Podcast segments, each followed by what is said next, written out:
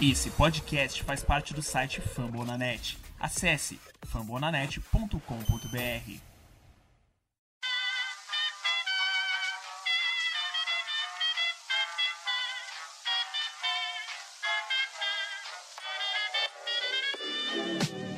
Mais uma rebatida forte. E ela tá fora daqui! Uau!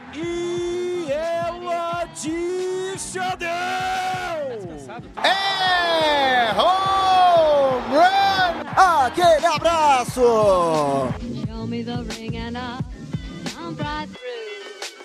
Olá, você amigo fã do beisebol, seja bem-vindo ao Ballpark para mais um Rebatida Podcast. Esse que é o programa que trata da MLB aqui na rede Fambonanet. Eu sou Danilo Batista, host nessa semana.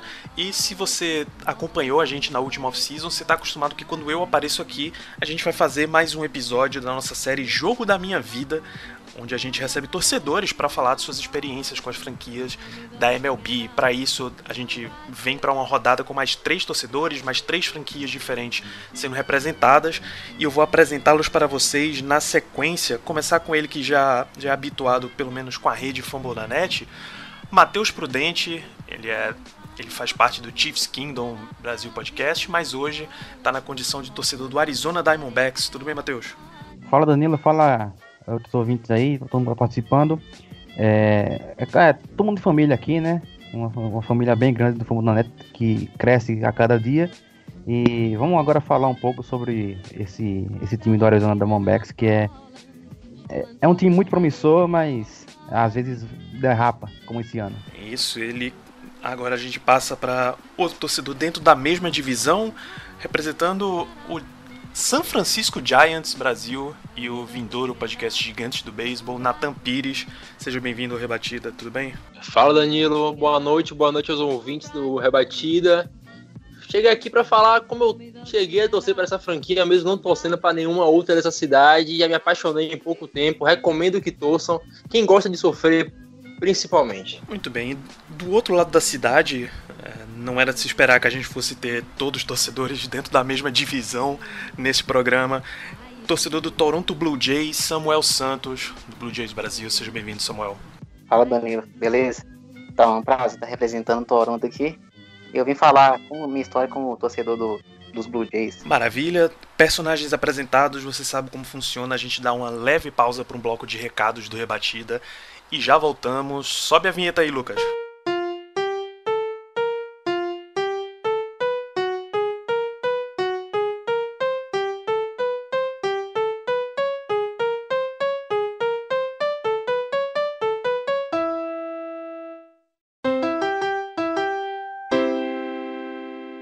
Então, Vamos lá, recados do Rebatida Podcast. Lembrar que esse programa tá na rede Fumble na Net de podcasts, essa, esse enorme hub de conteúdo sobre esportes americanos. São 50 podcasts cobrindo as quatro Major Leagues.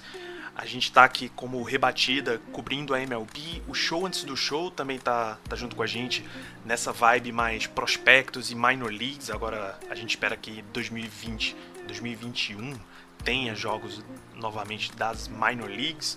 A gente tem até o momento sete franquias com podcast já em andamento publicado: o Dodgers Cast, o Podcard, Soxcast, Youngcast, Lone Rangers falando do Texas Rangers, o O's News com o Baltimore Orioles, o Padres Cast. Estamos em sete podcasts por aqui. Em algum ponto desses recados eu vou lembrar qual foi o podcast que eu esqueci. É, a gente está também cobrindo a NBA no ar o podcast. Acabamos de passar por draft por free agency. Você já tem a análise do que aconteceu. Preview de, de temporada são as próximas semanas aí do Nuaro. Recomendo muito que vocês acompanhem. Já, já vai começar nessa semana e pelas próximas. O Fumble na Net e o Esportismo estão cobrindo a temporada da NFL que está rolando. Estamos na, terminando a semana 12 enquanto a gente está gravando aqui e o Icecast, a equipe NHL Brasil, cobrindo a NHL.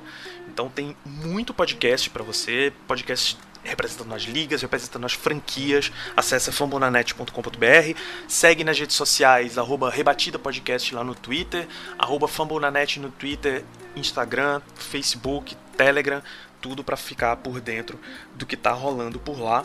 E se você é ouvinte dos podcasts, recomenda também para os amigos, é, faz a gente chegar para mais e mais pessoas. A gente tem ido bem, a gente teve entre os podcasts mais ouvidos do beisebol no Spotify esse ano, 2020, e a gente quer continuar crescendo a nossa audiência, chegando para mais pessoas. Mas eu sei que vocês não estão aqui para me ouvir falar recado, vocês estão aqui para ouvir a galera falando sobre os times deles, e é para isso que a gente vai agora.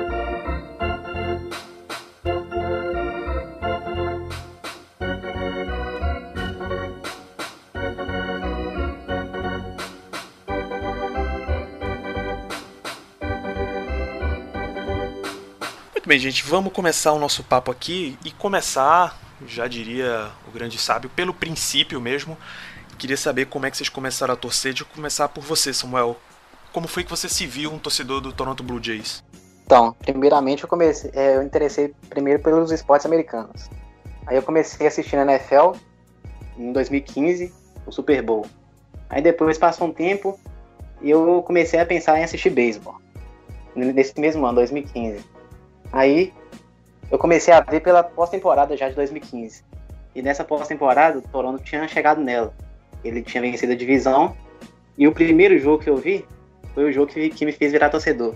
Que foi o jogo 5, na final da jogo 5 contra o Texas, contra o Texas Rangers. Teve o home run do Bautista. Eles, por esse jogo já me fez virar torcedor já. 2015. Icônico, né? Icônico demais esse, esse home run do Bautista. Icônico. Ele, joga, ele fazendo o bat flip, né? Jogando o, Isso, baixão no chão. Perfeito, perfeito, perfeito. Muito bom aquele jogo. O primeiro jogo que eu assisti foi esse já. Aí fica realmente difícil não se apaixonar. Inclusive, esse lance acabou de passar aqui no Twitter. Uh, uma equipe do Cut4, ele pediu defina um grande jogo que você viu na sua vida em cinco palavras ou menos. E aí o cara bota exatamente a frase dita na narração nesse lance do Bautista.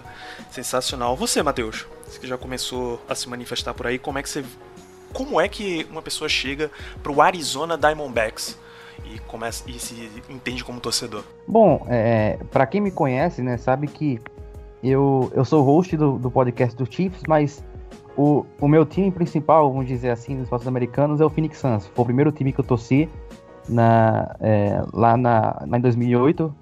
O time perfeito de Steve Nash, é, com o Harry Jabel também. É, e é por isso que eu, que eu, desenvolvi esse amor pelo Arizona, pelo Arizona né, no, no geral.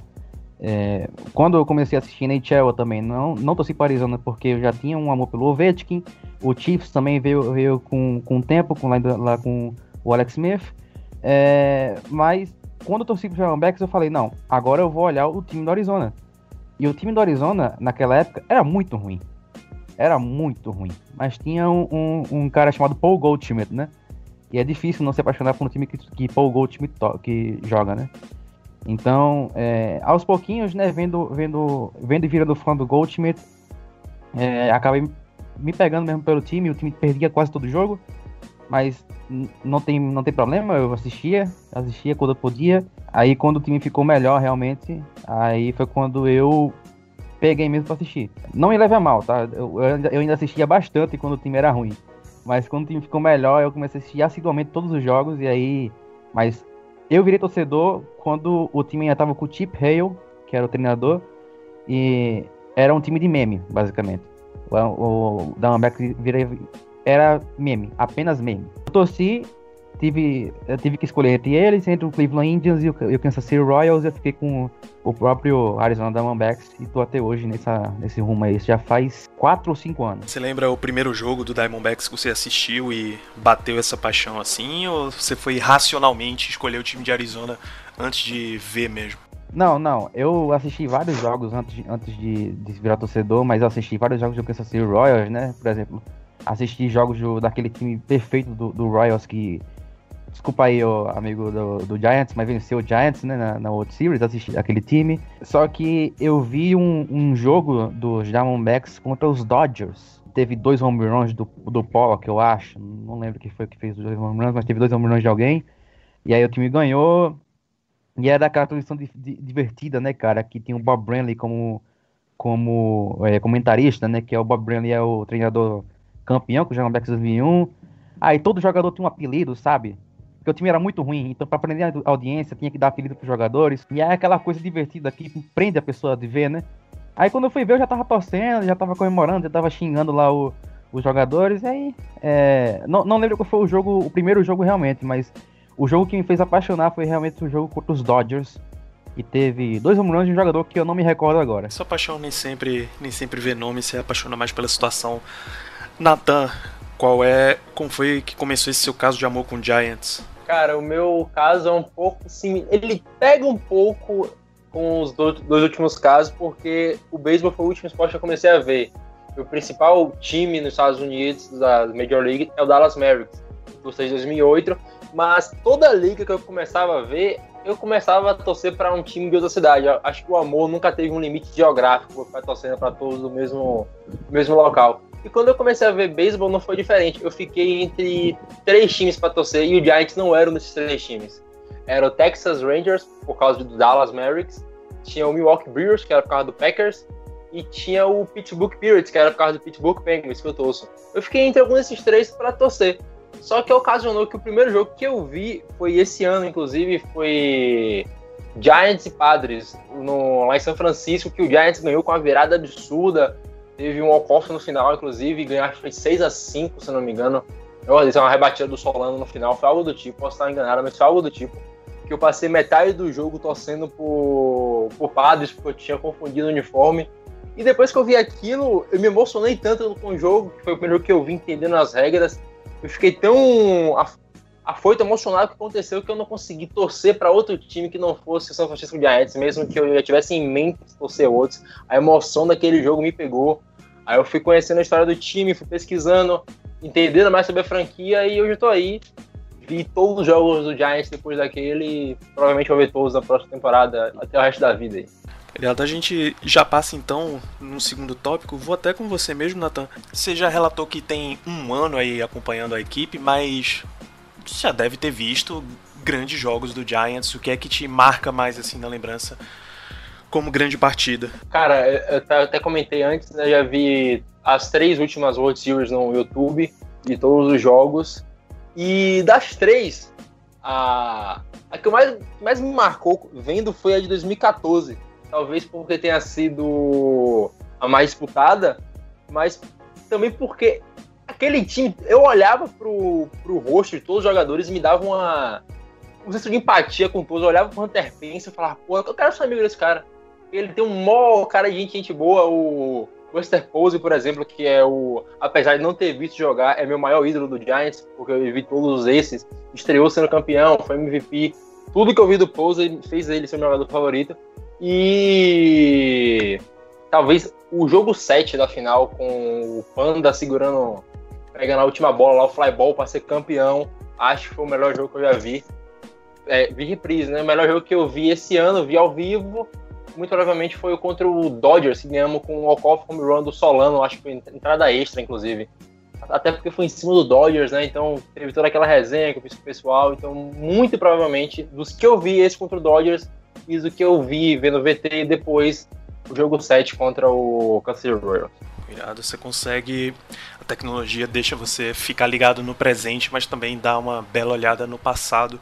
Samuel, o grande jogo, o jogo da sua vida enquanto torcedor do Blue Jays? Então, vou falar de dois jogos que marcaram muito. Primeiro, esse jogo que eu citei anteriormente, foi o divisional da Liga Americana 2015. Toronto contra Texas Rangers. Que o jogo tava bem pegado, tava 3 a 3 Era jogo 5, era mata-mata, né? E nesse jogo teve o home run do Bautista. Esse home run marcou muito. Esse é um dos jogos que que até mesmo quem não torce pro Toronto sabe como que foi marcante o momento.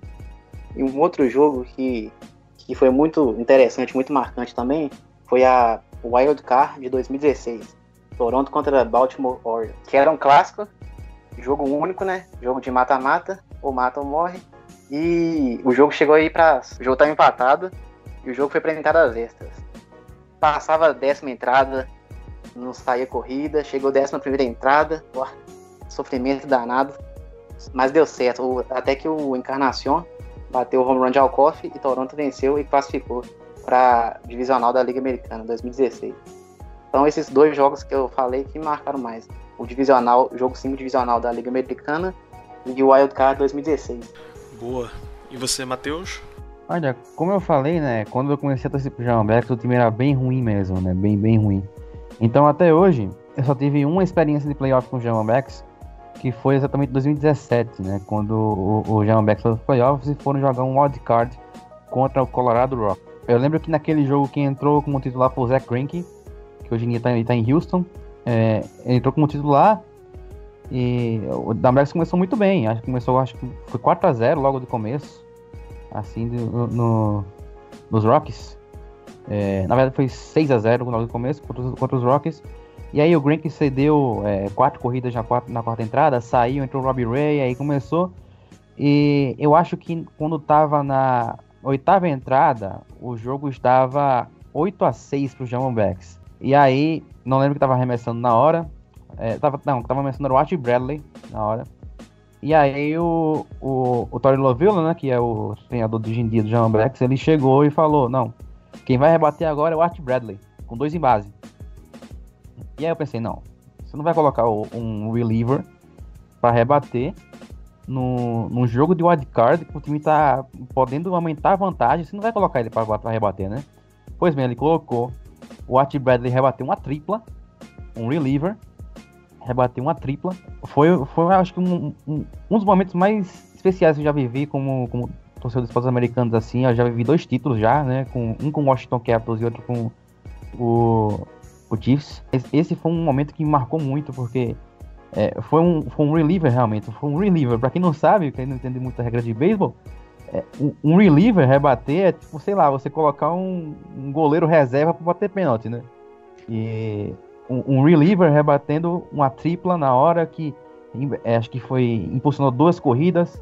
Depois impulsionaram ele também, o Bradley. Depois, depois aí ele ficou morto, né? Ele não tinha mais perna para lançar. o, o, depois, aí, acho que cedeu uma, uma duas corridas, ele foi substituído, mas no final acabou 11 a 8 o jogo. E quem salvou a, esse 11 a 8 foi realmente o Art Bradley, com essa tripla que até hoje, quando, quando, eu, penso, quando eu penso nesse jogo, eu lembro da torcida gritando arte, arte, arte. E é um dos motivos que eu quero ter o boneco dele, do Art Bradley, que foi trocado esse, esse, esse ano, né? Mas é um dos caras que eu, que eu gostava muito pelo, pelo amor que ele tinha pela Arizona, né? E é por isso que eu quero ter um boneco dele, que quando você aperta na barriga do boneco, ele fica gritando arte, arte, arte, e eu quero ter isso na minha vida para sempre. Caramba, um, um reliever pitcher rebater uma tripla para salvar o teu time é realmente um negócio completamente inimaginável, bicho. Quem escreveu o roteiro desse jogo aí tava de parabéns. Eu lembro que assisti esse jogo também. E, me... e na hora que teve essa rebatida tripla, eu nem acreditei, não, né? Porque isso é praticamente impossível, né? Um reliever rebatendo na pós-temporada. Mesmo não sendo torcedor dos Diamondbacks, foi marcante para mim também. Eu lembro até hoje desse lance. Esse, esse inclusive, é um dos tópicos que eventualmente a gente vai passar em um episódio do Rebatida para deixar, pra deixar você ouvinte já na expectativa, que é o grande debate entre debatedor, é, rebatedor designado e arremessadores rebatendo. A gente não vai entrar nessa discussão nesse programa, até porque a gente está dois contra um aqui da National League contra a American League. Vamos pular para a questão de ídolos. E vamos, vamos com você mesmo, Matheus. Você citou o Art Bradley e aí esse grande momento que ele te deu, mas o que é que você tem de ídolo na franquia? O que é que, quem é que você lembra imediatamente quando você pensa no Diamondbacks? É, não tem como lembrar do primeira base da América, né? Que é o Paul Goldschmidt. Goldschmidt, que é, agora hoje em dia joga nos Cardinals, né? Mas foi o primeiro cara que eu realmente olhei e falei, não, esse cara é espetacular, esse cara joga muito, muito, muito. Paul Goldschmidt, para mim, até hoje é o melhor primeira base da liga. Desculpa aí a, a todas as pessoas que têm primeira base bom. É, eu lembro que tinha, que tinha uma discussão muito, muito forte entre ele e o Joey Voro, lá do Cincinnati Reds, né? Só que eu acho que o Voro caiu muito de produção, então acho que pelo menos essa discussão já, já foi embora, porque o Paul Gottschalk foi tá espetacular lá em, em, em St. Louis. Só que o primeiro cara que eu realmente me identifiquei foi o Paul Goldschmidt, sim. Só que tem outros jogadores assim que é, me pegaram muito, né? Por exemplo, o, o Zach Greinke, quando foi pro, pro Diamondbacks, eu fiquei muito feliz. Ele começou muito mal, mas depois começou a ir muito bem. É, agora tá em Houston. Robbie Ray também, é, quando, que agora foi trocado para Toronto, ele caiu muito em produção, mas teve um ano lá que ele jogou muito, muito, muito. E só para não parecer depressivo, que todos os jogadores que eu, que eu gosto saíram no time, hoje em dia tem dois jogadores que eu, que eu pelo menos gosto muito, que são o Ketel Marte, que é o center fielder barra shortstop do time, e também o, o pitcher, o Zach Gallen, né? Que é um garotão lá que a gente pegou num, num, num roubo, um pequeno roubo contra o Miami Marlins. Acabou que ele virou um dos meus jogadores favoritos já de uma vez. E também, só pra dar um, um, um gostinho aí pro, pro Nathan, né? que já ele não acompanhou, né? O, o Bungar, né? Nos, mas ele já deve Só ter visto. Só vídeo. É, só deve deve ter visto o Bungar, né? Então, o Bungar, né, quando ele foi pro programa Max, eu fiquei muito feliz. Ele é um torcedor do. Ele é um torcedor fanático do Suns, então. É, é muito identificado com o Arizona. Tinha casa no Arizona quando jogava nos Giants, então. É, mas o, o jogador principal mesmo é o Paul Goldschmidt. Eu gostava muito do DJ Pollock, mas aí ele foi pro Dodgers. Aí acabou o amor. Nada como um Dodgers pra queimar a idolatria de um jogador, né, cara? Nathan, você já teve essa sensação de ter algum ídolo seu ir pro, ir pro Dodgers? Pro Dodgers, desde que eu comecei a ver, não, mas em outros esportes de ativo dói pra caramba, viu, velho? Eu sei como eu nem imagino se eu ver o, o Yastrenski da vida indo pro Dodgers, eu ficaria bem triste, até porque ele foi o desse ano que eu vi é o principal ídolo do, do Giants, pode, se é que pode chamar de ídolo, mas foi o principal jogador. Vários jogos só ganhamos por causa dele, e se eu tivesse que jogadores que eu vi jogar apenas ao vivo, certamente ele seria o maior ídolo, né? Cara, ele é simplesmente. Pena que. Acho que ele- é o segundo ano dele na liga, se eu não me engano. e Ele já tá com 30 anos, então não vai ter uma carreira tão longa quanto deveria. Mas já me estendendo também, pegando a fala sem ter sido passada para mim, o maior ídolo que eu posso citar, ou ídolos, é, como falei, o Yastrenski, né, que foi o que eu vi jogando nesse ano, é o que eu mais me identifiquei com o time. Mas se eu tivesse que botar um em primeiro lugar, seria o Posey, por tudo que eu já vi, as três World Series que eu vi ele fazendo, então foi MVP, né? Eu botaria ele em primeiro lugar dos meus. Eu tenho uma coisa que eu não consigo ter tanta afeição a alguém que eu não vi jogar. Então, por exemplo, um exemplo rápido de futebol que eu não consigo ter o Falcão como meu maior ídolo internacional. Para mim é o Fernandão, porque eu vi jogar. Então, eu não consigo ter uma afeição tão grande com o Barry Bonds, por exemplo. Eu sei que é ídolo, reconheço o local da franquia, mas os que eu vi, até porque eu vi no YouTube tudo, eu botaria na, na lista o Posey, Bungarner tal, e o Sandoval.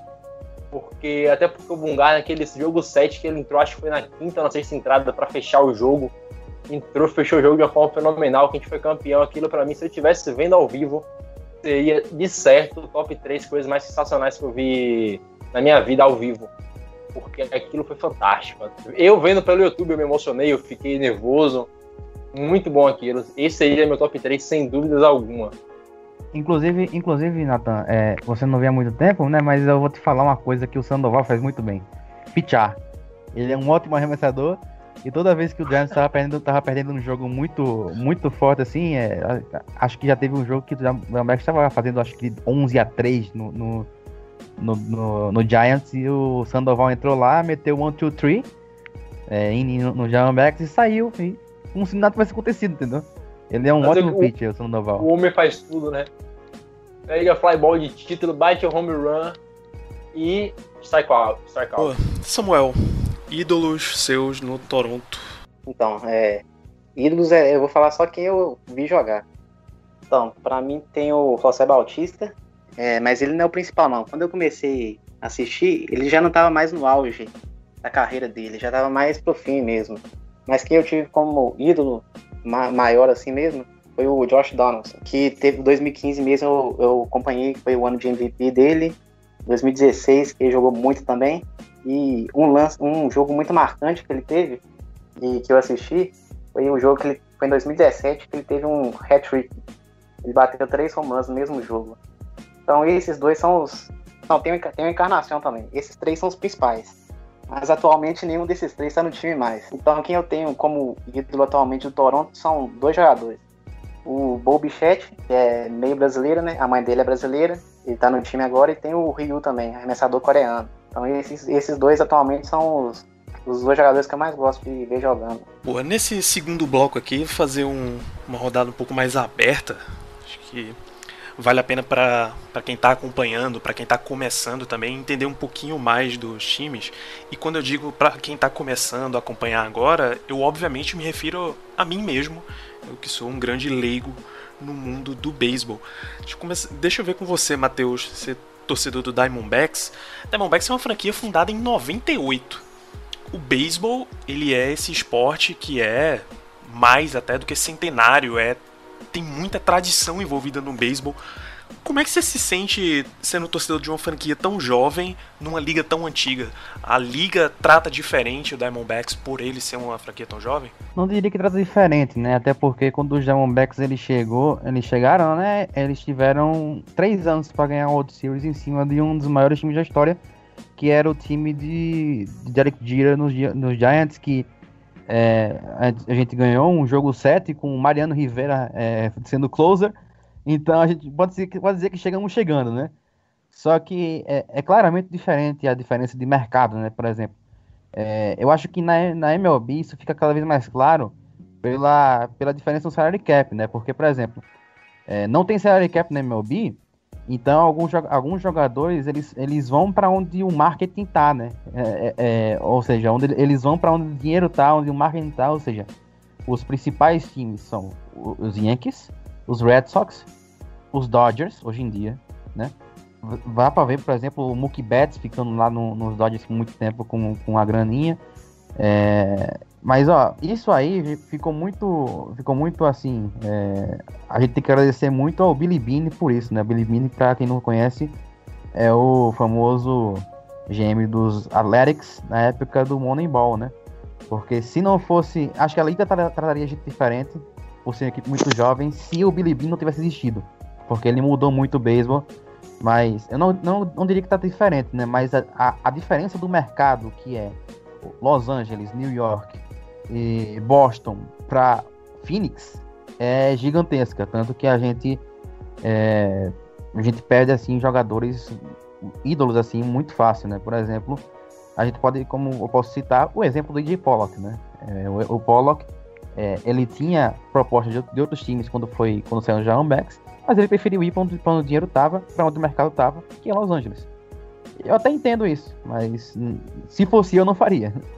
É, mas é, é, isso aí. Não, não, acho que trata diferente, mas a diferença de mercado é, é, impressionante. É impressionante a diferença em um mercado tão histórico como é Boston, como o Phoenix e Arizona Diamondbacks. Isso é Samuel. Você que torce para Toronto. Toronto tem a única franquia da MLB que está no Canadá, né? Isso inclusive prejudicou aí na temporada 2019, 2020 caso que o time teve que jogar em Buffalo, fazer até alguns jogos como mandante no estádio do adversário e tal. Como é essa história de ter, de ser o único time no Canadá? Então, esse foi até um dos motivos que me fez virar torcedor também. Esse fator de ser o único time que não é dos Estados Unidos, um time diferente. Então, eu acho que, que nem Matheus falou aí, o caso do Toronto é um pouco parecido também com o dos Diamondbacks. Eles, eles não são dos maiores mercados consumidores, que é esses três times, mas atualmente, desde 2000, 2014, 2015, o time vem conseguindo trazer jogadores de mais renome. Então acho que o time está tá, tá, tá tendo um reconhecimento maior nesses últimos anos, principalmente. Um dos fatores também que não é que é, é tratado diferente, mas tipo, esses times menos é, menores, no caso, eles passam menos jogos na televisão, principalmente no, na ESPN nos Estados Unidos. Então essa é uma das diferenças que tem entre os times de maior mercado e os times é, mais abaixo, né? É real e se fala muito na MLB sobre devolver uma franquia para Montreal, que era o Montreal Expos e hoje é o Washington Nationals ou é o Tampa Bay Rays? Essa eu, essa eu tô é na verdade, na verdade é o Nationals, só que os Rays eles estavam nessa temporada eles estavam prontos para jogar metade da temporada em Tampa Bay e metade da temporada em Montreal. É, tava, tava pensando em. Tava pensando nisso, só que. Aí o Tampa Bay Rays fez aquela campanha maravilhosa, né? Acho que não vai ter mais nada que vem, não. Ao contrário, agora é Toronto que tá descendo para jogar lá, só que na NBA, né? O, o, Raptors não vai poder ficar viajando e vai mandar pelo menos o começo da temporada em Tampa. É, inclusive, é provável até que, se não tiver vacina rolado e tal, o Blue Jays tenha que jogar fora de casa dentro dos Estados Unidos de novo, né? Porque o governo do Canadá dificilmente vai aceitar essa, essa viagem de ida e volta. Não vi nenhuma notícia sobre isso não, mas é, que nem aconteceu com o Raptors, é bem provável de acontecer de novo com o Toronto, né? Essa vacina não chega nunca, então já tem que ir preparando já o estádio de novo. Pois é, mas você é, é, você é a favor dessa devolução de uma franquia para Montreal, de ter mais times da MLB no Canadá? Não pensei direito nisso não, mas acho que é um fator interessante, principalmente para atrair mais torcedores do Canadá mesmo, pro beisebol. Eu acho que é importante para a MLB fazer isso, expandir o mercado, né? Eu acho que acho que é interessante também, porque Montreal é um time que tem história no beisebol, né? Então ter um time lá novamente, eu acho que é bem interessante para a liga. Para trazer um pouco do contexto da NHL também, né? Tem, dá pra gente dá pra gente pensar que o Montreal Expos é tipo o Quebec, né? Na NHL o Quebec é muito é muito cotado para voltar, só que já voltou Seattle, já tem um time em Las Vegas, mas não voltou Quebec e o Quebec Nordiques hoje em dia é o Colorado Avalanche. Então, Ou é, o Seattle na NBA, né? Que o pessoal sempre pede pro Sonics voltar. Ah, Seattle Sim, na sim. NBA é uma obrigação. Inclusive, inclusive o time do. Arizona do, do, do NHL, só pra falar aqui um contexto, o time do Arizona do NHL tá cotado pra ir pra Houston, mas não vai pra Quebec. Então vai continuar, vai continuar perdido. Inclusive, eu já, já manifestei lá no, no Aro que não só tinha que voltar uma franquia pra Seattle, como tinha que pegar o Thunder, voltar pra Seattle e dar uma franquia nova pra Oklahoma City. Porque você tem que reparar as injustiças que estão acontecendo. Mas enfim, a gente tá falando de MLB aqui. Com você, Nathan, eu queria saber o seguinte. Primeiro que o grande nome em termos de jogador que se associa ao Giants na história é o Barry Bonds, só que a gente sabe o tamanho da controvérsia que tem no Barry Bonds, ele é o, o símbolo da era dos esteroides do beisebol. E todo ano, quando aparece lá a lista de jogadores próximos para entrar no Hall da Fama, tá lá o Bonds e abre a discussão de novo. Qual é o seu, qual é o seu lado nessa história?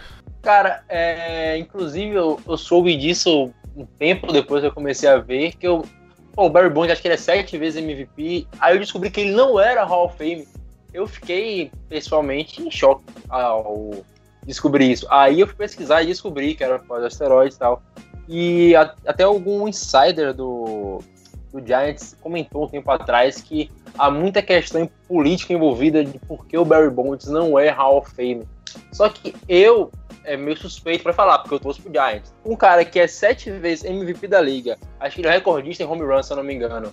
Ele não ser Hall of Fame é no mínimo incoerente, porque ele tá marcado na história da liga. Independente do que ele usou ou não, ele tá marcado na história da liga. Ele faz parte da história da liga e o nome dele tá vinculado a muita coisa importante da liga, porque um recorde de home run não é algo que você releva. Ou ser sete vezes MVP não é algo que você releva. Então, eu acho que independente do que ele usou, também não era só ele, eu acho que ele deveria ser. Minha opinião pode ser meio clubista, mas eu acho que ele deveria ser um Hall of Fame. Não sei o que os amigos acham, que eles podem dar uma opinião mais imparcial. É até interessante saber, né? Porque Tem um assunto muito discutido, né? Eu concordo Mas com eu- você, cara. Eu concordo com você, mas eu não tenho uma, um motivo pra concordar com você. Só concordo mesmo, porque eu acho que. Eu, eu acho que os grandes jogadores sempre têm que estar na, na onde, onde eles devem, devem estar, né? É, a, galera, a galera vai colocar o Irian Peterson como, como um Hall of Famer? Não sei. Ele merece? Também não sei. Só sei que o Barry Bonds ele liga. E um fator que ajuda o Barry Bonds também a entrar no Hall da Fama é que mesmo antes dele é, ter caso de doping, ele já tinha vencido o MVP duas vezes já. Então ele já era um bom jogador antes de consumir esses remédios, né? Então acho que é um fator que ajuda também. Ele já era bom antes, mesmo sem, sem usar o doping. É, você jogar, você jogar pessoas pelos seus erros é, é muito é muito difícil o pessoal comentar assim, né? Você tem que comentar o que o que a pessoa faz na, profissão dela, né? É, é, mas é, a não ser que seja um erro irreparável, né? Como por exemplo você tem o caso do Adrian Peterson, para mim é um erro irreparável. Mas eu acho que, que vai ficar marcado para ir para sempre. Mas eu acho que o caso do doping do Barry Bonds, acho que dá, dá sim para relevar e colocar o cara como como um é, Hall of Fame assim. Inclusive, é, a opinião minha, é, provavelmente não é consenso, é que se a pessoa ela foi MVP da liga, muito provavelmente ela deva ser Hall of Famer. Um caso que eu comentei, só fazendo um, um link com a, com a NBA, é que o Derrick Rose provavelmente vai ser o único MVP da história da liga que não vai ser Hall of Fame. Então eu acho que se a pessoa foi MVP da liga, ela marcou na história da liga, ela teoricamente deveria estar. Então o cara que foi sete vezes, repetindo o que eu falei, Não deveria ser ao contrário. Beleza. E o Giants, ele tem, sempre tem as ligações históricas, claro, por ter sido um time de Nova York. Era o New York Gothams, depois New York Giants, que inclusive fez com que a franquia de futebol americano tivesse o mesmo nome, mas como New York Football Giants, para não ficar repetido dois times New York Giants e depois mudou para São Francisco e eu queria saber era sobre isso, essa relação com Nova York e uh, o Giants como uma franquia de São Francisco, como uma cidade mega popular, ele tem ele tem algumas ligações muito fortes, até em, em torcida. Pô, é o time relacionado com o Snoopy, é o time relacionado com Metallica. Como é esse lance do, do Giants em popularidade? Cara, é, uma curiosidade sobre Nova York é que, no meu caso em específico, eu provavelmente não torceria pro Giants se ele fosse de Nova York, porque tem uma versão a, a Nova York, Boston Los Angeles. E São Francisco, querendo ou não, é uma cidade charmosa. Muita coisa que liga ela que você lembra. Se fosse uma cidade da, da diversidade, uma cidade legal. Então isso agregou muito ao time depois saiu. Claro, ganhou vários títulos no Nova York, os primeiros foram lá, foi o primeiro time da National League a ser campeão da, da World Series. Então tem toda uma história construída em Nova York. Só que todo aquele lado da costa oeste que foi agregado ao time depois que foi, já tendo um pouco da história vinculada a um grande polo que é Nova York, eu acho que torna o time ainda maior com, pela história, que você pega time de duas grandes cidades. E São Francisco, recentemente, um passado recente nos esportes americanos, muito vitorioso. Mas na década de 90, o 49ers ganhou muito, é, voltou forte agora, nessa, chegando ao Super Bowl recentemente. O Golden State Warriors teve uma dinastia na NBA. E o São Francisco Giants ganhou três títulos na, na MLB. Então, acho que tudo aquilo, mesmo que tenha demorado, né, de, acho que 250 sem ganhar, todo o conceito, todo, tudo aquilo que se agregou da costa oeste, de São Francisco, da diversidade, tudo aquilo, eu acho que foi muito positivo. Até as novas rivalidades que se, que se fez com, com o clã Athletics e a que se trouxe da, do Dodgers, né? Que vieram junto, porque não podia expandir um time só para a costa oeste. Então, eu fico muito feliz que tenha acontecido. E São Francisco, eu falo sempre, apesar de ser a cidade que eu torço há menos tempo com alguma franquia, é a minha cidade favorita, entre Dallas, Green Bay, Pittsburgh e São Francisco. Ah, é a minha cidade favorita. Eu sou fã de São Francisco. Preciso conhecer um dia, então é uma das coisas que me fizeram torcer por Giants depois que pegar um apanhado. Boa, vamos ainda nesse lance de torcida, porque afinal é o tema deste podcast. Você está ouvindo aqui o Rebatida Podcast sobre a vida de torcedor. A gente está falando aqui com um torcedor do Blue Jays, um do Giants, um do Diamondbacks. A gente sabe a dificuldade que é encontrar produtos oficiais, especialmente jersey aqui no Brasil, é, principalmente agora com, com a cotação do dólar em relação ao real, tá uma situação calamitosa. O que, que vocês têm de produtos do time? É, vocês conseguem achar fácil, tal? Por exemplo, eu como eu sou torcedor do Pittsburgh Steelers na NFL e aí para as outras ligas eu digo que eu simplesmente sou torcedor de Pittsburgh, ponto. Então tô aí relacionado ao Penguins e o Pirates. Se eu quiser qualquer coisa do Pirates, é basicamente impossível de achar no Brasil oficial. Como é essa, essa relação aí com o Toronto, Samuel? Então, eu mesmo não tenho nenhum produto do Toronto, não.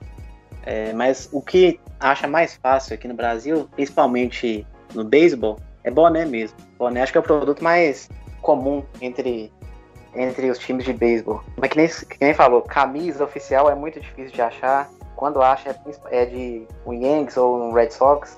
Então esses times de mercado menor é muito difícil encontrar um produto oficial aqui no Brasil mesmo. Matheus, você tem alguma coisa do Diamondbacks em casa? É, eu tenho um boné. Eu tenho um boné do Arizona Diamondbacks, é, como a gente falou, é mais fácil de encontrar aqui é, no Brasil. É, espero um dia comprar uma, uma jersey do, do Paul Goldschmidt, obviamente, e também do Zach Greinke.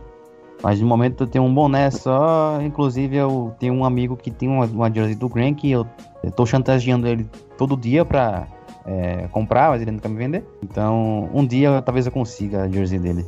E você, Nathan? Cara, é, até por, pelo fato de eu ter começado a torcer esse ano, eu não tenho. Tem uma caneca que eu mandei fazer, coisa simples. Mas produto oficial não tenho, por, até porque o dólar tá muito alto e com o jersey eu sou meio chato, só quero o original de ser réplica. até da NFL para eu conseguir na época, quando eu consegui a minha do Packers, eu tive que esperar algum parente ir para os Estados Unidos para trazer. E provavelmente eu vou fazer o mesmo com a do Giants, porque comprar aqui do Brasil com esse dólar é impossível. Tá muito caro e não dá para ter uma camisa original dessa forma. Até porque vai vir de fora, vai demorar muito tempo, frete é muito caro.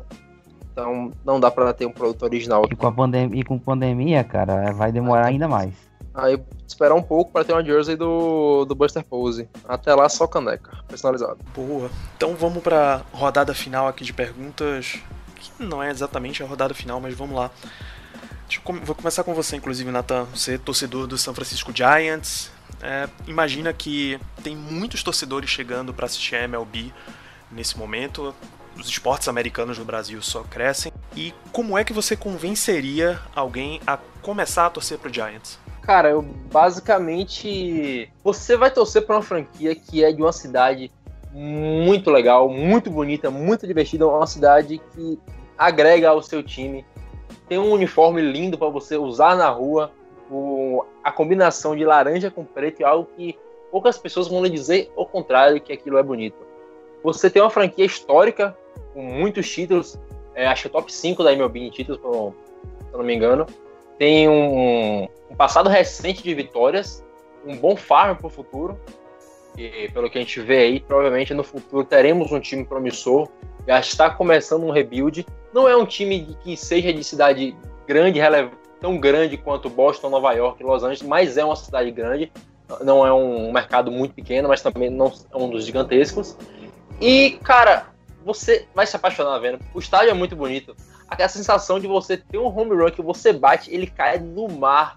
A torcida entra, em delírio no AT&T Stadium ali, aquele banner gigantesco da Coca-Cola no fundo, quando tá caindo a tarde, fica tudo meio laranja, parece que o céu junta no mar, naquele um laranja meio tênue assim, combina com a cor do time. É algo empolgante de se torcer. O momento não é dos melhores, mas se você tiver paciência e de fato amar o time, comprometer a ver os jogos, entender como funciona, você vai se apaixonar pela história, vai se apaixonar pelos personagens que nós temos, pelos jogadores promissores que temos, e no futuro eu creio que seremos muito felizes juntos. Olha, só promessa de felicidade no futuro costuma atrair as pessoas mesmo. Vamos, Samuel. Toronto Blue Jays, como é que você convence alguém a se tornar um torcedor? Então, primeiramente, se você quiser ser diferente, torcer pro Toronto é uma boa opção, já que é o único time que é de fora dos Estados Unidos que joga MLB. Outro fator também que é o uniforme, o uniforme é muito bonito. E falando no fator campo, depois de uns anos que o time tava lá não estava muito bem, o time começou a jogar bem esse ano, até que foi para os playoffs. O time tem uma boa perspectiva no futuro, já que tem é, bons, jovens, é, joga, bons jovens jogadores, um time bastante promissor. O Toronto é um time que que é muito cativante, principalmente por causa dos jovens jogadores que tem no time. E a perspectiva é só de melhora no futuro. Pô, deixa. Vou, vou ter que te ajudar aqui. Você, tem que lembrar que tem um brasileiro no time, pô. Isso sempre atrai torcidas no Brasil. Então, isso, isso, é um outro fator também que, que é, pode ajudar bastante é, torcedor a virar. A começar a gostar do Toronto, que é o Bo Bichette, que é o shortstop do Toronto, tem, é jovem jogador e ele é filho de mãe brasileira. É um e, tem um feed, e tem um feed também, né? O Eric Pardinho, né? Acho que tá lá ainda. bem lembrado. Tá na, nas categorias de base ainda e é bastante promissor. Ou seja, começa a acompanhar agora quando o Pardinho subir para as Major Leagues e aí tem que esperar que seja em Toronto mesmo. Você já tá apto. Isso, é interessante é, acompanhar a trajetória dele, né? É um bom fator também para torcer para Toronto. Pois é, quem diria que o time do Canadá é o que tem mais jogador brasileiro na MLB. Que coisa, né? Você, Matheus, Arizona Diamondbacks, um time jovem, um time no deserto, não há de ser, não tem grandes arredores, não é um time com que empilha taças. Como é que você convence alguém para chegar lá? Bom, eu tenho vários argumentos muito bons para colocar um, um torcedor de Diamondbacks. Primeiro, é a fanbase mais legal do Brasil, por muito, por muito. É uma fanbase pequena, mas é a mais legal do Brasil, sem, sem dúvidas. Combina muito com o time, porque o time é muito legal. Pra quem lembra, tem o, alguns jogadores de Jarronbacks. O falecido Grand Piquet era o seu Jarronbacks, inclusive tem, tem foto dele no estádio. Quem não conhece o Grand Piquet aquele gatinho que, é, que tem cara de rabugento, né? Que morreu ano passado, eu acho. E... Ah, ah, o Grand Piquet, rapaz. Grande grande figura na internet. Verdade. Piquet é torcedor de John Max. Michael Phelps é torcedor de John Max. Então, é, você vai torcer pro mesmo time do maior esportista de todos os tempos. Mentira. Tô só fazendo um. puxando por sardinha pro meu lado aqui. Rapaz, Mas, e- ó- ah, não, peraí, peraí. Agora Phelps também é um desses caras que viajou, né? Porque Phelps é torcedor do Ravens, pô. Do Ravens pro Diamondbacks é uma distância geográfica violenta, bicho. E assim, e assim, olha, o, é, a, a fanbase é muito legal. Eu sou, eu sou um, a gente tem brasileiro também, obviamente. Tem o Botakahashi, que jogou esse ano, acho, ou foi ano passado, jogou lá no, na, na Major League já. Outra coisa que a gente tem, que a gente tem muito é promissor com o Ketel Marte, com o, o Christian Walker, com o Zach Gallen, com o Luke Weaver, outros jogadores bons que a gente tem no time talvez, talvez um, time que é, vai, pra, vai começar a ir para os playoffs regularmente, se, o- se todo mundo der certo. Inclusive, é, eu, eu, eu acho que vai ser um time melhor do que o Giants, desculpa aí, Nathan. Mas eu Ah, acho que vai ser um time. pô. vai ser um time que. MVP essa temporada já. Pode printar aí. Eu acho que a gente, que a gente vai já ter um time melhor do que o Giants. É, Ketel Marte teve um breakout em 2019 que, que ele quase foi MVP. É, se você veio jogando, você vai ver que ele é um ótimo jogador defensivo, um cara espetacular ofensivamente também. É, além disso, todas as transmissões de John Max, na, por exemplo, na Fox Sports Arizona, que é o, o- o- a casa do John Max, todas as transmissões de John Max são divertidas. Você vai, todo jogo você vai rir, todo jogo você vai, a- a transmissão em si vai ser muito boa porque eles sabem prender assim a, a pessoa. Foi uma das coisas que é, me fez, que eu percebi quando eu comecei a ver todos os jogos, os caras prendem realmente a pessoa. É, o time é muito legal, por exemplo, o, o, a- o time tem uma, um histórico de mascotes que é bem legal. Tem o, o- um gato do mato, não sei gato do mato, não sei o que é. Um Bobcat, não sei, não sei, não sei exatamente. Mas é o Baxter, que é o, o ma- mascote oficial. Mas o- os Diamondbacks, eles tinham um, um lema nessa temporada que. Desde a temporada passada, na verdade, que é Rattle On. Que eu não sei exatamente o que quer dizer, exatamente a, a, a tradução em português. Mas o time estava muito ruim essa temporada. Foi muito mal, trocou muita gente. E aí, sem torcida, do nada, surge um rato, um cara fantasiado de rato, que eles colocaram o nome de Rat Leon. Então, esse é o tipo de coisa que você vai ter quando você torcer pro Diamondbacks. É um time muito promissor, é um time divertido, a fanbase é muito legal. Como é que eu posso dizer? É o time mais jovem a vencer o World Series até hoje. E, é, e se você quiser zoar a fanbase dos, do- do- dos Yankees, vocês podem vir aqui, porque a gente venceu o melhor Yankees da história, provavelmente, com um time de três anos. Você esqueceu de falar a melhor coisa do Diamondbacks, que é ter uma piscina no estádio. Tem uma piscina no estádio, exatamente. enquanto- várias vezes tem, tem um, um home run que vai pra piscina. A galera falou muito da cidade aí, no Atlanta falou muito da cidade. Phoenix não tem nada, cara. Phoenix não tem nada, só tem o, o- os esportes. O Steve Nash. O, o, é, Steve Nash, Devin Booker. É, mas ó, Slipknot. os, os Diamondbacks, hoje em dia, né? Por exemplo, os Suns estão recuperando muito o orgulho da cidade, né? Com essa história do Valley of the Sun, né? Só que é, realmente o, o, o Arizona não tem muita coisa, não. Mas o, a, a torcida em si do Diamondbacks é uma torcida muito legal, muito acolhida, muita, muito acolhedora, né? Tanto no brasileiro quanto no estrangeiro. Inclusive tem um amigo meu, abraço aí pro, pro Leonardo Duarte, Leonardo Duarte não, Leonardo Badenes, que ele recebeu é, um equipe, coisas, produtos, produtos da equipe, que ele pediu no Facebook da equipe.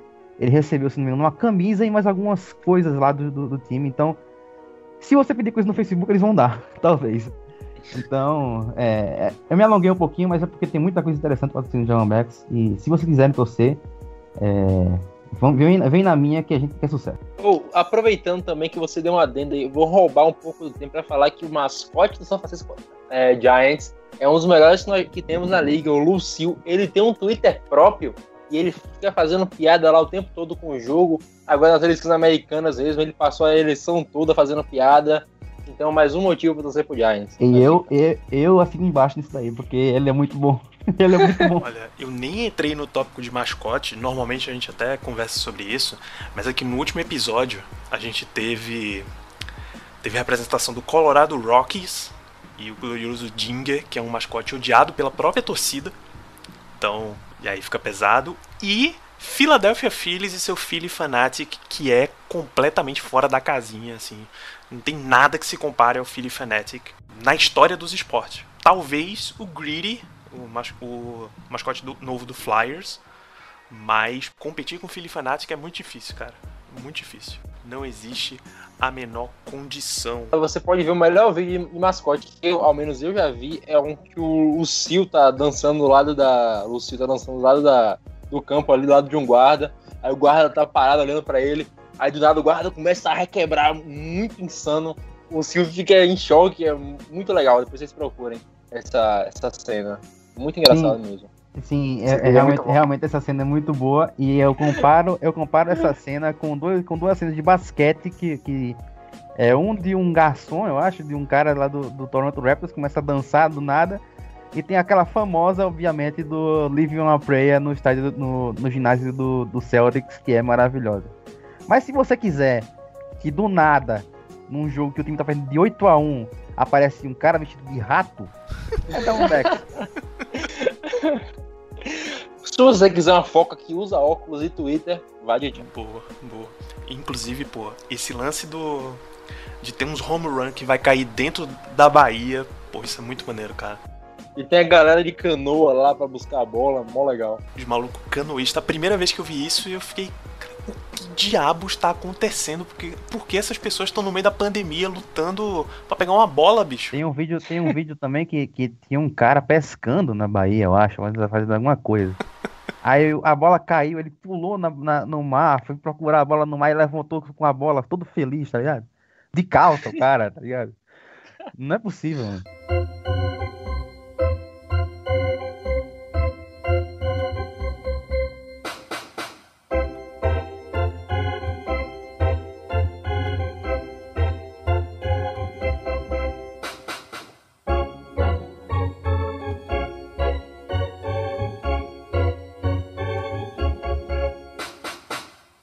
Gente, nesse último bloco aqui, as no- as nossas despedidas e considerações finais, normalmente a gente faz uma indicação de um momento cultural aqui para as pessoas irem se afeiçoando mais aos times. Enquanto eu deixo vocês pensando no que indicar para os nossos ouvintes, eu vou relembrar aqui que existe um post da MLB.com que lista grandes momentos na cultura pop para todas as 30 franquias da MLB. Então, o primeiro é o, o primeiro que ele cita aqui é o Blue Jays e a referência é com Friends. Chandler Bing era um torcedor do, do Blue Jays. No escritório dele tem um boné do Blue Jays pendurado. Se você prestar atenção, aparece assim bem, bem claramente. Vou até mandar a foto para vocês aqui que estão na, na gravação comigo, porque vale a pena ver o quão fácil é identificar o boné do, do Chandler. Eu mesmo que sou torcedor do Toronto, nunca percebi isso, não. Olha só, muito, muito fácil de ver um boné do Blue Jays ali. É, a referência pro Giants é San Andreas, aquele filme do terremoto lá na, lá na Califórnia, com The Rock. Ele dirige um motorboat no meio do Oracle Park que afundou, afinal o terremoto encheu, encheu a baía ali de água. Ele passa por dentro do estádio dirigindo um barco a motor e isso é, é incomparável. Aí fica a pergunta, se tivesse um home run acontecendo nesse momento, ele pularia pra pegar a bola? Pô, na liga aquática de beisebol, pô. Ah, suposições. Olha, o, o, Nat- é, o Yastrams que podia ficar, cara, em cima da água. O cara joga muito, até em cima da água, acho. É, ele, dá um, ele dá uns pulos surreais. O cara é sou fã incondicional. E a referência pro D-Backs é uma sitcom muito antiga no Disney Channel. Ele fala sobre uma, uma jersey mágica. Randy Johnson faz uma aparição lá. E é uma jersey do Diamondbacks. Então é uma referência muito pequena, é uma equipe muito jovem, ainda não foi tão incorporada na cultura pop, mas fica aí o relato. Vamos para as despedidas aqui. Matheus, o que é que você recomenda para nossa audiência estar tá consumindo mais beisebol, principalmente do Diamondbacks? Obrigado pela tua presença. Quer mandar um abraço, deixar um, links aí para quem quiser acompanhar? Um abraço, Danilo. Muito obrigado. Olha, é, a minha recomendação, né, como eu já tinha falado antes, é porque a, a, as transmissões do Diamondbacks são realmente muito engraçadas. O Steve Bertium e o Bob Brenly são é, dois dos melhores broadcasters da, da, da, MLB. E eu falo isso com, com, tranquilidade, porque os caras são realmente muito bons. E, assim, é, é muito, é muito fácil você, você é, se acompanhar assim, um esporte quando você tem gente boa é, fazendo ele, né? Por exemplo, é, é muito tanto que muita gente começou a se apaixonar pela NFL por causa do Everardo Marques e como ele é espetacular. É, hoje em dia no Sport TV, mas como ele era espetacular na ESPN fazendo beisebol, os Diamondbacks têm uma dupla de broadcasters muito boa que diverte os jogos. E, mas se eu tivesse, se eu tivesse que, que indicar alguma coisa para vocês verem, é, assim, no, no, no, YouTube vocês vão encontrar o jogo 7 da World Series de 2001, quando o Randy Johnson arremessou e o, os Diamondbacks venceram os. os não, não lembro se é o Randy Johnson que arremessou, não, só para lembrar mesmo, mas os Diamondbacks venceram com uma, um walk-off single do, é, do Adrian. Eu esqueci o nome do cara, é o Gonzo. É o Gonzo. O apelido dele é Gonzo. Falando pelo apelido, é o Gonzo. É, Luiz Gonzalez. É, isso, isso. isso. Eu, eu lembro o apelido de Gonzo, porque eu sempre de Gonzo toda hora. É, mas, ó, em cima do Mariano Rivera, que o Mariano Rivera é considerado o maior close da história do beisebol. Então, com certeza, é, o, o Luiz Gonzalez é um dos ídolos do Diamondbacks. Se vocês verem o jogo, vocês vão se emocionar, porque o jogo é sensacional. Os, os Yankees passaram na frente no, no, na oitava entrada, e aí depois teve, teve a, a, rebatida do. que impulsionou duas corridas do, do Luiz Gonzalez, do Gonzo, que conseguiu dar o, o título da, da franquia mais jovem da MLB na época. Então, é um time muito legal de se ver. Então, procurem esse jogo, jogo 7 da World Series 2001 tem no YouTube. É, mais um mais, muito obrigado a todos que, que, nos ouviram e também a todos que participaram aqui. E até a próxima, galera. Valeu, Natan. Mesma, mesma situação, suas considerações finais para o programa, uma recomendação aí para os nossos ouvintes e obrigado pela tua presença, um abraço. Cara, eu vou começar pela recomendação. Eu não vou, eu não vou indicar nada muito grande, nem um jogo inteiro, porque quem está começando a ver, vê algo curto Bote no YouTube lá sobre a década de 2010 do Giants. Vai ter um compilado de 2010, 12, 14, um jogo do Grand Slam do Pose. Vai ter muita coisa legal. Vai ter a comemoração da galera de São Francisco do título. Esse vídeo eu até me arrepiei de falar, é muito bonito, muito legal. E você com certeza vai se emocionar. Se quiser saber mais da história, olha lá o perfil que eu tô fazendo a thread sobre o... os primeiros títulos até chegar no último. Vou chegar, ter uma parada igualmente ao nosso podcast, aproveitando para falar o gigante do beisebol que não lançamos ainda porque o meu PC faleceu. Mas assim que eu arrumar tudo, iremos gravar e eu vou voltar com as threads lá contando a história do Giants. E agora, de antemão, já quero agradecer ao Matheus, ao Samuel, por estar aqui, fazer o programa, ao Danilo pelo, pelo convite do programa, um programa muito legal. agradeço muito por estar aqui. E um abraço pra galera, sigam a gente lá que eu sempre tô postando a história do Giants e é isso. É isso com a arroba de todos eles está listada, o Twitter, as contas estão listadas aqui no post do episódio, mas lembra que no áudio qual é o Twitter da Giants Brasil? É o. Isso, São Francisco Giants Brasil, é S-A-F, San F Giants. Porque já tinha alguns outros perfis inativos quando eu comecei, então o nosso é San F Giants. Beleza, você, Samuel, obrigado pela tua participação. Aonde a galera te encontra na internet? O que é que você tem para recomendar para quem está ouvindo? que abraços você tem para mandar, faz o teu recado aí. Eu agradeço a oportunidade que eu tive aqui de falar do Toronto. Eu tô no Twitter como Blue Jays Brasil, arroba Blue Jays Bra, e vai achar lá informação em português do Toronto. Um vídeo que eu recomendo, home run que me fez virar torcedor mesmo do time, que é o home run do José Bautista. Para quem, pra quem tiver interesse, pesquisa depois lá no YouTube. Home run Bautista. É o primeiro vídeo que aparece. Só aproveitando também aqui, porque eu comecei, esqueci de falar, comecei a ver beisebol esse ano por causa de um amigo meu. Mandar um agradecimento para ele, um abraço para o Lucas Rossini, que me ajudou com tudo. Toda vez que eu tenho alguma dúvida de estatística, ele me ajuda, então mandar um abraço aqui para ele. Verdade, esses abraços já. É, galera, galera torcedor do, do João Becks aí, Leonardo Badenes, Guilherme Rafael, Bruno Donato, Piero Fiorelli, toda essa galera aí que tá comigo todos os dias no, no João Becks, até de madrugada. E muito obrigado pela companhia também. E um abraço aí pra vocês. Boa, gente. Então é isso. Eu vou deixar de recomendação aqui para vocês acompanharem a rede Fambonanet, especialmente a rede de MLB. A... O Rebatida não para durante essa off-season. O show antes do show tá numa, num ritmo um pouco mais devagar, porque as notícias sobre as Major Leagues estão um pouco mais devagar.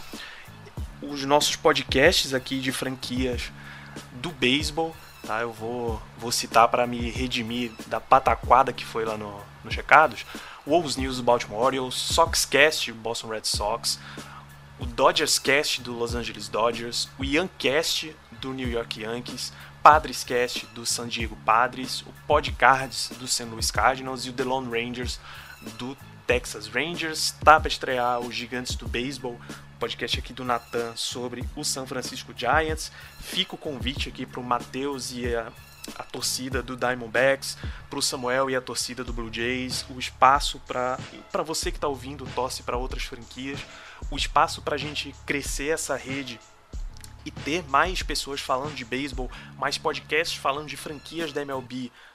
Tá aberto, a gente está realmente ampliando e trabalhando nessa ampliação aí para a gente ter mais gente falando. E é isso. Eu espero que vocês tenham gostado desse rebatida. Voltamos na próxima semana. Um grande abraço para todos e até lá.